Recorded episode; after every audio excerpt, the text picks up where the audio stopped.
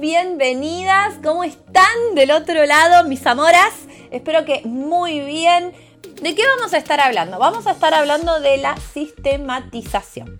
Y ese es un punto que les recomiendo tengan muy presente, especialmente si recién estás iniciando. Les cuento un poco mi experiencia. Cuando yo comencé con mi escuela, primero empecé en el garage de la casa de mi madre y de mi padre y me fui manejando sola, pero luego como crecimos, hubo que armar un equipo en donde teníamos secretarias, donde teníamos más profes que colaboraban también con las clases y era un equipo de trabajo en donde yo era la directora de la escuela, actualmente lo soy, pero bueno, hoy con un equipo más chico porque logramos sistematizarnos y tenía mis colaboradores. Atención con eso, porque en un punto está muy bueno y, y realmente como que a una también le levanta un poquito el ego, pero es costoso. ¿Ok? Es costoso y no nos tenemos que olvidar de que también somos seres humanos y que muchas veces la productividad también puede ser un poquito menor. Pero si vos estás empezando con tu academia o con tu grupo, puede ser un grupo, y vas viendo que las cosas anda bien y empezás a crecer, te recomiendo que el siguiente paso después de establecer tu modelo, tu plan y que pasaste de un estadio a otro, es que empieces a sistematizarte. De a poco, por supuesto, pero que lo tengas muy en cuenta al momento de comenzar a crecer y mejorar entonces el rendimiento y la rentabilidad de tu negocio.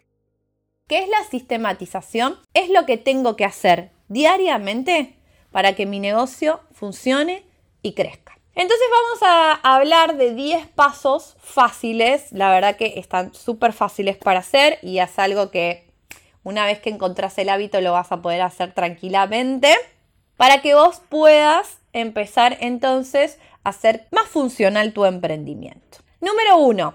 Fijar metas. Acá las metas las puedes hacer diarias, las puedes hacer semanales, las puedes hacer mensuales, las puedes hacer anuales. ¿Ok? Yo recomiendo que al principio quizás tus metas sean diarias para que tengas un plan de acción diario, que es justamente el siguiente paso. Haces tu plan de acción diario y eso a vos te va a ayudar a tener una semana lo más organizada posible y con obviamente metas cumplidas. Metas pueden ser de todo tipo, obviamente que estamos hablando laborales, pero también pueden ser propias como de salud, por ejemplo, temas físicos o de familia. Bueno, las metas que vos consideres importantes cumplir durante esa semana. Paso número 3. El siguiente paso te dije es el plan de acción para hacer que esas metas se hagan realidad, por supuesto. Número 3. Lleva una grilla horaria y compromisos más allá de tus horarios de clase. Tus horarios de clase son muy importantes, por supuesto, porque es justamente tu propuesta de valor, tu clase, lo que vas a enseñar, lo que vas a dar, lo que sea que estés haciendo. Pero tu grilla horaria no solamente tiene que llevar tus horarios de clase, también tiene que llevar todos los otros horarios de todo lo que vamos a hablar en un poquito más adelante. Número 4. Una lista de contactos. Sí, sí, sí, una lista de contactos. No, pero yo publico una foto en Instagram y hago que todo el mundo me pregunte por mis clases. ¿Qué? ¿Qué siglo está viviendo, mi amor? No funciona así. Antes capaz funcionaba, que ponías un cartel y entonces la gente pasaba y se quería colar.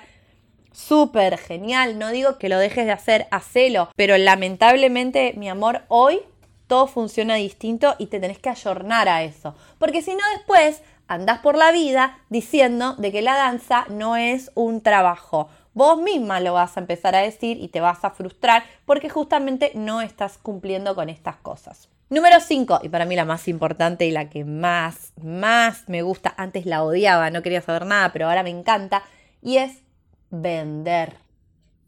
Sí, sí, sí, vender.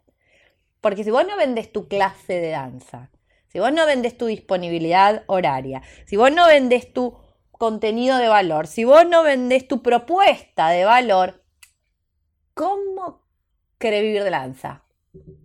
Como que es incompatible. Sería un hobby caro entonces, ¿no? O sea, vos te pagás a vos misma para regalar tu trabajo. ¿Está mal? ¿Está bien? No, no, a ver, es una elección. Simplemente lo tenés que tener en claro.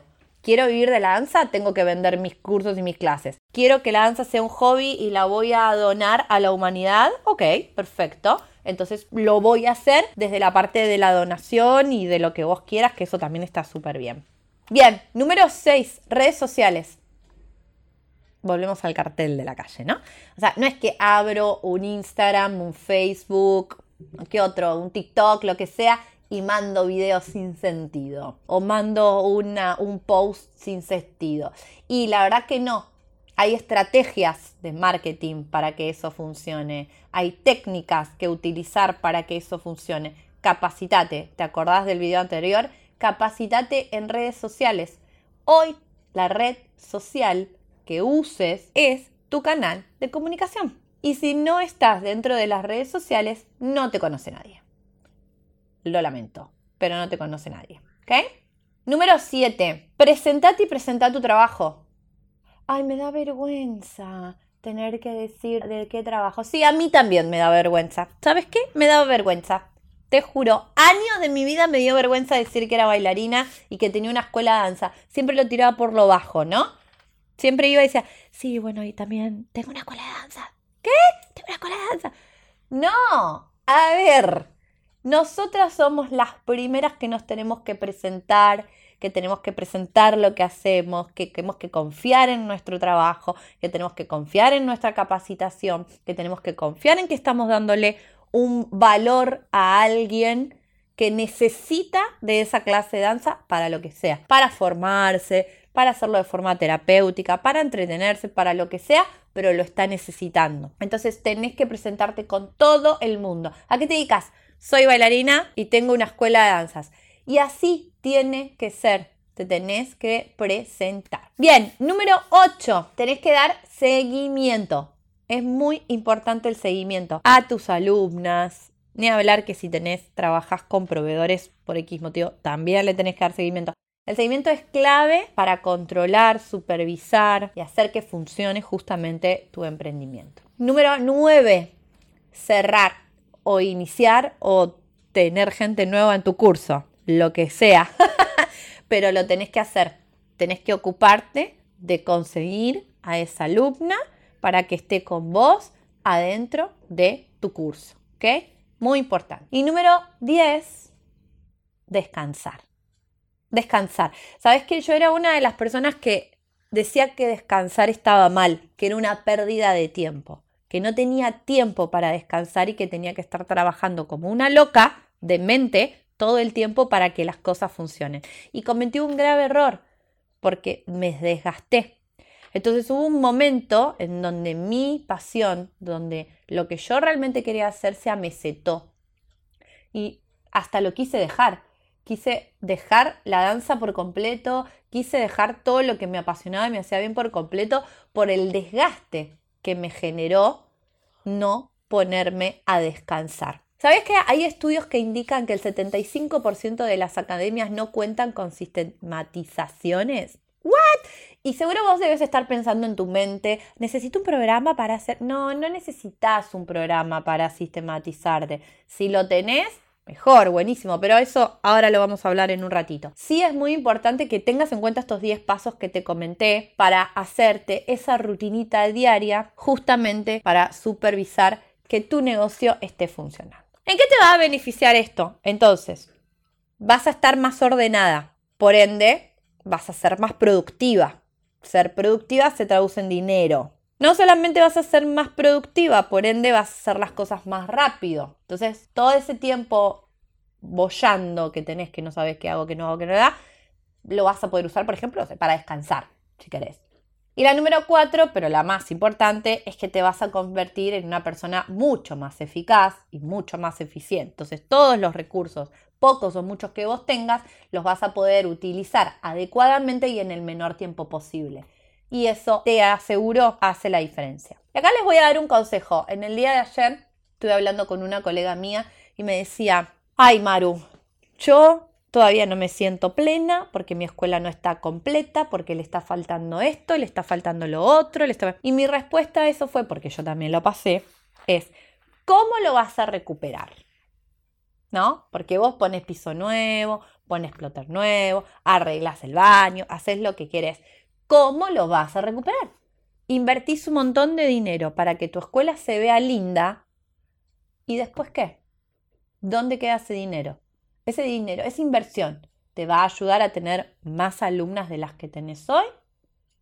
Bueno, te recomiendo que primero te ocupes de conseguir más alumnas y con ese dinero hacer mejoras estructurales, porque si no, se va a transformar en una pérdida y no nos queremos frustrar, ¿verdad? Con la sistematización, qué palabra más difícil, con la sistematización no solamente vas a lograr los beneficios que te digo, sino que encima obviamente vas a profesionalizar tu trabajo y tus alumnas. Te aseguro, te van a admirar por eso. Bueno, ¿qué sigue después? Después sigue automatizar. Y acá sí podemos hablar un poquito del tema de los sistemas, de las aplicaciones, de los programas, de todo eso, ¿sí? Entonces tenemos que nos vamos a automatizar de qué manera? Digitalmente, con medios de pago, tienda online, redes sociales. Bueno, a ver, distintos tipos de aplicaciones para llevar tus gastos, planillas de Excel, Word, redactados, Programás publicaciones. Si crees que no tenés tiempo para las redes sociales, bueno, no sé, sentate el domingo y publicá un posteo por día mínimo. Y tenés ya prearmados, mails prearmados, ofertas prearmadas, carpetas con información ya lista. Algo que decís, ay, pero uso un bot. Sí, pero para usar el bot tenés que tener mucho movimiento, ¿ok? Tráfico, ahí está, producción. Mucho movimiento, tráfico. Tenés que tener mucho tráfico para empezar a usar bot porque si no, para mí no, no vale. Aparte, imagínate que también tu pregunta-respuesta es una forma de aprendizaje, así que el bot para niveles súper altos. Al momento lo vas a necesitar porque no vas a poder responder a todo y publicita tu negocio. Algunos de los medios más comunes puede ser que tengas una página web, que hay páginas web gratis, chicas, así que no es una excusa, a través de amigos, de conocidos, referidos y por supuesto el uso de las redes sociales. Así que Acordate, si ya estás en una etapa en donde tu academia funcionó, está estable, estás teniendo nuevas alumnas, pero te sentís como decir, uy, ¿cómo puedo seguir teniendo más alumnas? ¿Cómo puedo responder a esto? Genial, sistematizate, usa los 10 pasos que te dije y automatiza. De hecho, eso también te va a hacer ahorrar dinero, porque no vas a necesitar un equipo de trabajo enorme, sino que quizás hasta vos misma lo vas a poder hacer. ¿Por qué? Porque si seguís tu grilla horaria, tendrás horarios para hacer seguimiento, para hacer ofertas, para hacer redes sociales, para responder mensajes, etcétera, etcétera. Así que sistematizate y automatizate, que eso te va a ayudar a ser mucho más productiva y obviamente profesional.